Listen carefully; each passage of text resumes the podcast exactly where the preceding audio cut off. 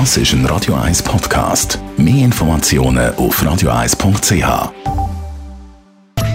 In Vino Veritas mit dem Radio 1 wie expert Carsten Fuß. Carsten, heute schwätzen wir über. Ich befürchte das Schlimmste. Nein, nein, nein, nein. Also es, es, immer wenn es so ein bisschen Frühling, Sommerzeit ist, dann kommt bei mir fast nur noch ein alkoholisches Getränk ins Glas und das ist Rosé Prosecco, also Prosecco Rosé. Aber so lange gibt es ja noch gar nicht. Nein, aber seit es das gibt. Ah, seit es das gibt. Mhm. Ich glaube, ich habe das, weil ich ja, ich, ich habe mich natürlich vorbereitet auf die Sendung. also sieht da, es gibt seit dem Jahrgang 20 erst Prosecco mhm. Rosé. Vorher hat es das nicht gegeben, zumindest nicht unter dem Namen Prosecco. Es hat natürlich Rosé Schumwi gegeben. Ja. Erst seit dem 2020, Jahrgang 2020 ist Prosecco Rosé überhaupt als Begriff erlaubt und es ist ja laut EU-Verordnung, jetzt wird es ein bisschen kompliziert, äh, die ist 2009 äh, neu aufgestellt worden, dass man eben ähm, das Prosecco ähm, neu aufgestellt wird. Man hat neue Begrifflichkeiten gefunden, man hat neue Ursprungsbezeichnungen gefunden. Mhm. Und bis, bis 2009 ist es so gewesen, dass Prosecco eine Trubesorte war. Ist im, im Veneto, ja. also Norditalien, Region Treviso, Valdo Diamine Conegliano, also die Hügellandschaft oberhalb von Venedig. Und im 2009 hat man dann ähm, eigentlich bestimmt, dass man dem Prosecco nicht mehr Prosecco darf sagen, ähm, wenn er nicht aus dieser Region kommt, wo ich jetzt gerade gesagt habe. Mhm.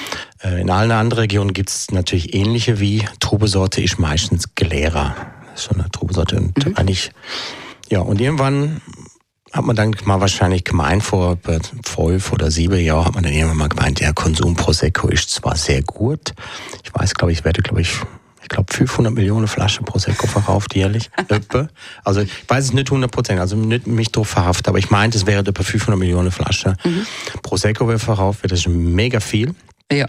Und, äh, und eben vor, vor ein paar Jahren hat man dann einfach mal befunden, ach, wir könnten der Konsum da noch ein bisschen intensivieren oder der Verkauf, indem wir noch eine neue, neue Stilistik einführen. Und dann ist dann mal auf die Idee gekommen, man könnte doch ein Rosé draus machen. Er ist rosarot, das macht es ja. natürlich noch besser. Aber das geht natürlich gar nicht, weil es ist eine Weißweintraube. Also Glera bzw. Mhm. Prosecco ist eine Weißweintraube. Da kann man kein Rosé draus machen. Das ist unmöglich, hm. weil die Farbe ja nicht da ist. Wie macht man es dann? Wie macht man es denn, oder? Und dann kann, sind dann ganz schlaue Leute auf den Plan gerückt und haben gesagt, okay, wir tun aber ein bisschen Rotwein drin. Und das ist es. Voilà. Bis zu, bis zu 15 Prozent äh, rote Trube dürfen dem Prosecco zugeführt werden, ja. damit er sich dann äh, Prosecco Rosé DOC darf nennen. Und das ist eigentlich, also ich finde das ja also schon ein genialer Schachzug. Voll. Oder? Und das hat ja eingeschlagen wie eine Bombe, weil mhm. das, was man jetzt trinkt, ist das erste, zweite Jahr, also erst die zweite Füllig. Also eben 20, 21, jetzt kommt der 220er auf den Markt. Also ja, das kommen immer wie mehr neu dazu. Also ich, es ist faszinierend. Ja, ich finde es auch faszinierend. Du magst dich an unsere Sendung vom Rosé-Effekt mhm. erinnern, das ist genau da, oder?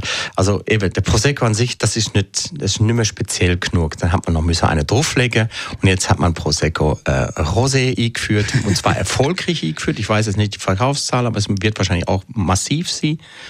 Und inzwischen ist das das Produkt, wo alle Leute danach fragen. Und, ja, und Schum wie Rosé, das gibt es natürlich schon lange. Ja. Es gibt Rosé Champagner, es gibt Cremant Rosé und so weiter und so fort. Aber muss man sagen, das ist ähm, gute Mischung und es ist süffig. Veritas auf Radio 1.